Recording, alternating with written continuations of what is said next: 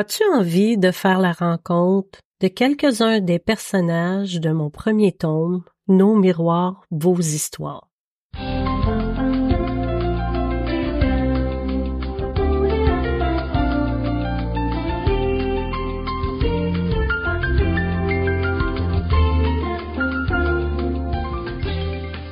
Dans le premier épisode de mon podcast, Ma voix, nos histoires, je t'ai parlé de mes rêves réalisés, dont celui d'écrire un livre et d'être publié.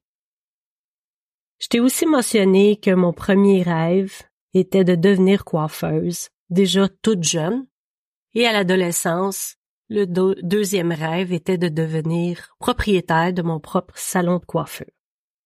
L'idée de commencer à écrire a germé lorsqu'une de mes collègues de travail euh, me racontait ses, ses fins de semaine rocambolesques.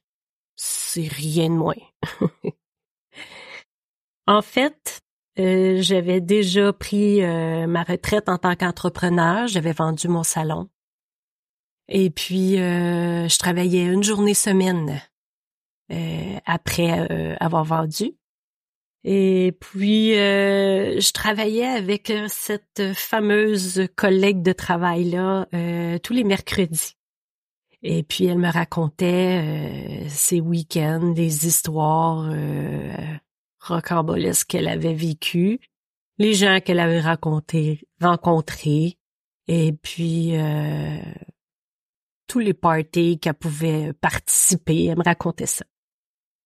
Et je lui disais, euh, presque à chaque fois, je lui disais, mon Dieu, Natacha, on pourrait écrire une télésérie avec ta vie, tellement que elle vivait des trucs que les autres personnes ordinaires, je vais dire, ne vivent pas. Faut dire que Natacha, elle a quand même une facilité de raconter ses histoires qui est, euh, qui est aussi comique et qui devient très intéressant à écouter. Donc, c'est comme ça que l'idée est venue euh, d'écrire un livre. C'est qu'à chaque fois, je lui disais, mon Dieu, c'est sûr qu'on pourrait écrire une télésérie avec ta vie. Elle me disait, ben, Manon, tu veux prendre ta retraite? Écris-la, la télésérie. Let's go! Et puis la première fois qu'elle m'a dit ça, je me suis dit, euh, ouais, moi, écrire une télésérie, j'ai aucune idée comment on fait ça et j'ai aucun contact. Je peux écrire une partie par euh, inspirée par toutes ces histoires, mais travailler là-dessus et puis après ça, pas être euh, choisi comme projet pour en faire une télésérie. Je trouvais que c'était beaucoup d'énergie pour rien. Donc, je me suis dit, euh, ben pourquoi pas commencer à écrire, mais je vais écrire un livre avec l'inspiration de tout ce qui se passe en salon, et puis, euh, bien entendu, euh, inspiré aussi des histoires de Natacha. Donc, c'est comme ça que j'ai commencé à écrire. Et puis, quand j'ai décidé vraiment de, de faire le pas, je suis allée m'acheter des cahiers, des crayons. Et puis, euh, le lendemain, euh, je parle à une de mes amies qui a un salon d'esthétique. Et puis elle me dit euh, Ah ouais, maintenant tu vas écrire un livre. Elle me dit J'ai une cliente qui vient justement de venir me porter euh, une feuille avec des inscriptions pour des ateliers d'écriture qu'elle va donner chez elle, qui est dans ma région. Donc, euh, quand euh, elle m'a dit ça, je me suis dit non, non, ça c'est c'est pas un hasard. C'est vraiment ce que je dois faire. C'est la synchronicité. Ça me confirmait que ça serait une belle aventure.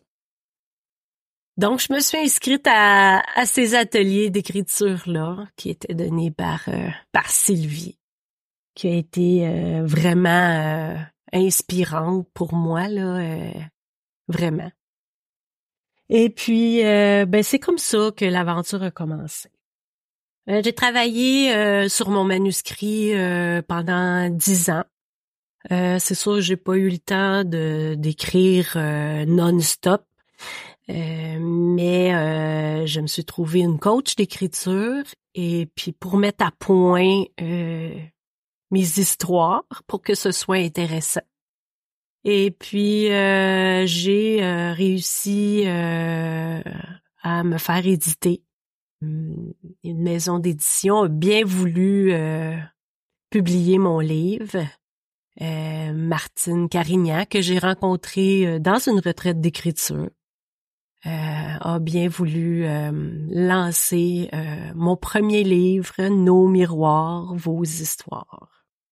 Donc c'est comme ça que j'ai j'ai eu l'idée et que je me suis lancée. Puis mon livre est sorti le 14 juin 2020, la journée euh, de l'anniversaire de mon ancien salon de coiffure, où on a célébré cette journée-là en même temps les 35 ans du salon. Maintenant, j'ai envie de, vous lire euh, un petit bout du premier chapitre euh, de mon livre pour vous présenter mes personnages. Avant, je vous lis la dédicace que j'ai faite pour mes enfants.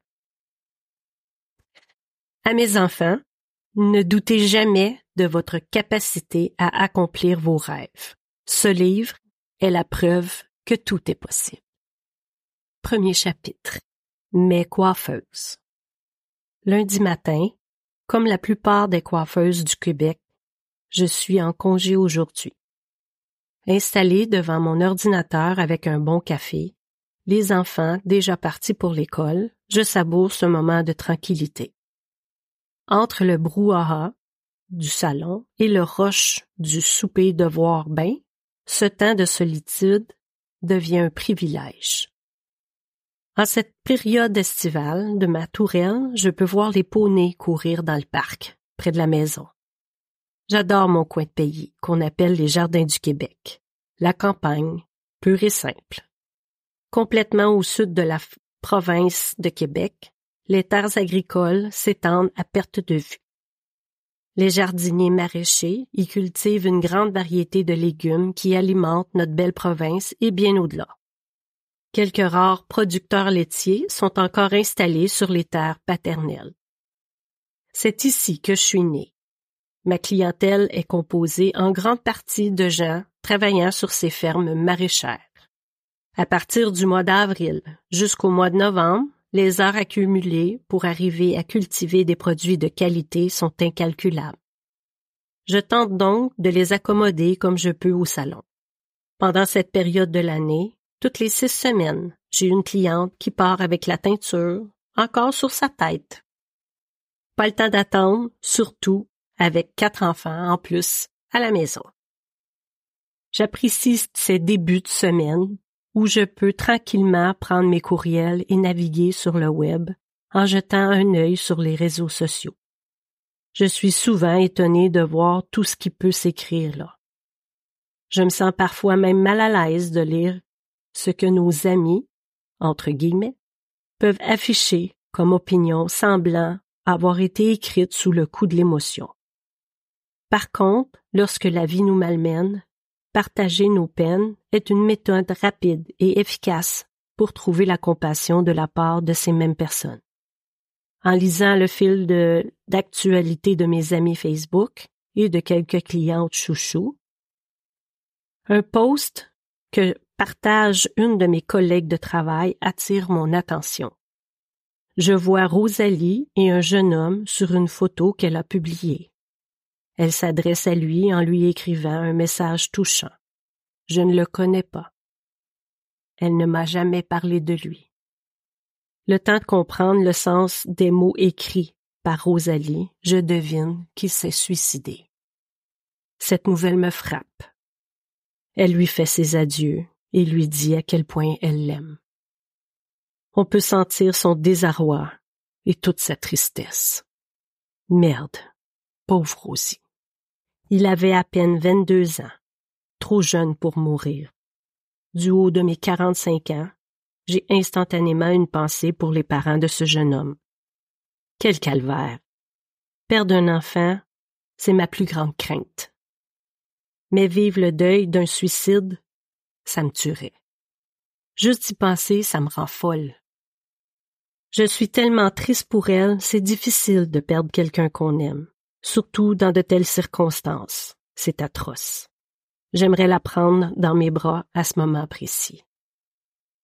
Rosalie est très sensible, malgré ses airs de roqueuse. Plusieurs de ses amis virtuels sympathisent avec elle et lui écrivent des messages réconfortants. Mon cœur se serre et mes yeux s'embrouillent. Je serais tellement en colère si ça m'arrivait. Le pire, c'est que je ne me le pardonnerais même pas. La culpabilité me rongerait et me rendrait malade, à coup sûr. Mon Dieu, protège mes enfants du suicide.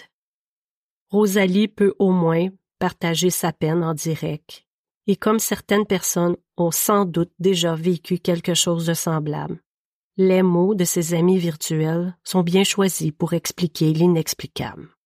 Tout ça me trouble. Je lui écris en privé. T'es en deuil, Rosie? Toutes mes condoléances. Fais pas de conneries, OK? Elle me répond instantanément. Merci, Estelle. Inquiète-toi pas. Hum. Pourquoi ça me rassure pas? Quelques jours plus tard, elle me raconte comment elle a appris la terrible nouvelle. Elle téléphonait à un ami qu'ils avaient en commun. Salut, Gagnon. Hey, coudon, Tremblay, y es-tu mort? Cette phrase, qui semble si banale, est trop souvent utilisée lorsque nous sommes sans nouvelles de quelqu'un depuis longtemps. Rosalie enchaîne sans lui laisser le temps de répondre à sa question. Ça fait une semaine que j'ai pas eu de ses nouvelles. Je l'appelle puis il me répond pas. Son ami lui répond. Ouais, ben il est pas encore mort, là, mais ses parents le débranchent à soir. Rosalie est sous le choc. Elle ne s'attendait pas à une réponse comme celle-là. Il lui faudra encore quelques minutes pour absorber le coup, réaliser l'ampleur de la tragédie. Jamais elle n'avait perçu le désespoir de son meilleur ami. Je trouve l'instinct de l'être humain étrange. Au moment où notre vie est en danger, soit à cause de la maladie ou lors de crises extrêmes comme en temps de guerre, la majorité d'entre nous veut échapper à la mort à tout prix. Ici, au Québec, nous sommes choyés. Malgré le froid de nos hivers canadiens, c'est l'une des meilleures places ou habité sur la planète. Malgré cela, notre province figure tout de même parmi, parmi les dix endroits où le taux de suicide est le plus élevé. La pression sociale en est sûrement l'une des grandes causes. La détresse de l'homme détruit son raisonnement. L'orgueil le fait taire. La peur d'être jugé l'isole. Certaines personnes franchissent le point de non-retour. Rosalie fait partie de l'équipe du salon de coiffure depuis bientôt un an et demi. Je me souviens exactement de notre première rencontre. C'était un mercredi matin.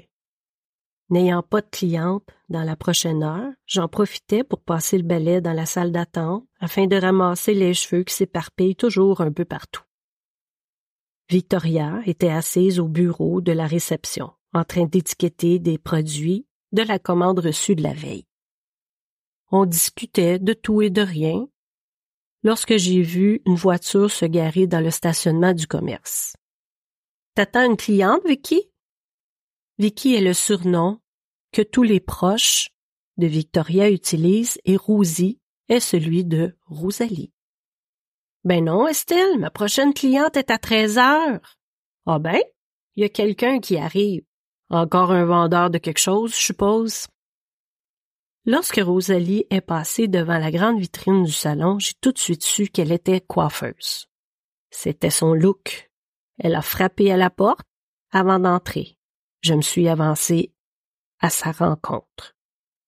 Elle avait début vingtaine. Ses cheveux, noirs, avaient des sections jaunes éclatants, étaient coiffés en mohawk. Très tendance, cette idée-là. mais pas très commun dans mon coin. Ses yeux étaient soigneusement maquillés, ce qui faisait ressortir le bleu de ses iris derrière ses lunettes stylisées. J'adore les gens qui se démarquent et s'assument. J'aime la différence. En coiffure, c'est ce qui a fait ma réputation. Elle était plus grande que moi. Facile, je mesure à peine cinq pieds. Elle m'a dit nerveusement avec un certain aplomb. Allô, je m'appelle Rosalie Labelle. Mes profs de coiffure m'ont conseillé de venir vous voir pour faire mon stage. C'est bien ici que Frédéric Van Marley a fait le sien? Hein? Je comprends pas. Frédéric a fait son cours de coiffure à l'école professionnelle de Châteauguay il y a plus de neuf ans déjà. Victoria a terminé le sien depuis à peine deux ans, à la même école? Je suis fière que Frédéric ait laissé sa marque, mais les enseignants n'ont certainement pas oublié Victoria pour autant. Elle s'est distinguée par sa passion, son talent et son style, tout comme Frédéric. Je me suis retournée vers Victoria, qui est toujours assise au bureau de réception, et je réponds en même temps à Rosalie. Euh, oui, oui, mais Victoria aussi a fait son stage ici. Elle agita la main et sourit à pleines dents en signe de salutation.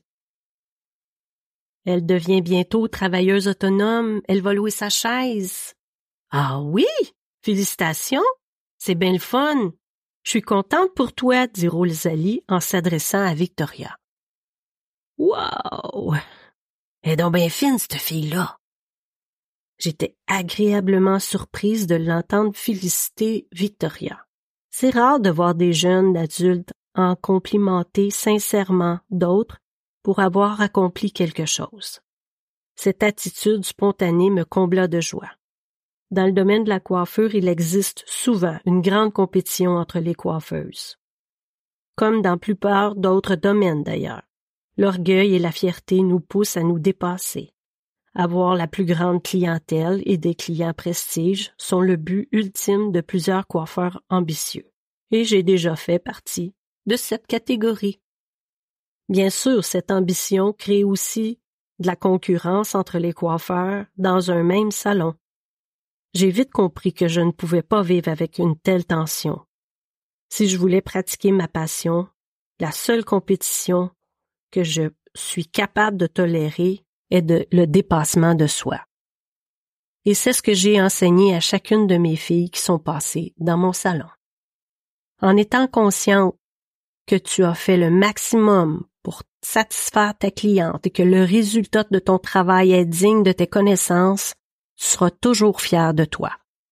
C'est pour cette raison et à ce moment précis que je suis tombée sous le charme de cette jeune femme. Je lui ai tendu la main, je lui ai dit Je m'appelle Estelle, je suis l'ancienne propriétaire du salon, mais laisse-moi tes coordonnées, et puis Léonie, la nouvelle propriétaire, va te rappeler. Compte sur moi. Ensuite, on a discuté de coiffure et de produits pendant quelques minutes et elle a quitté le salon.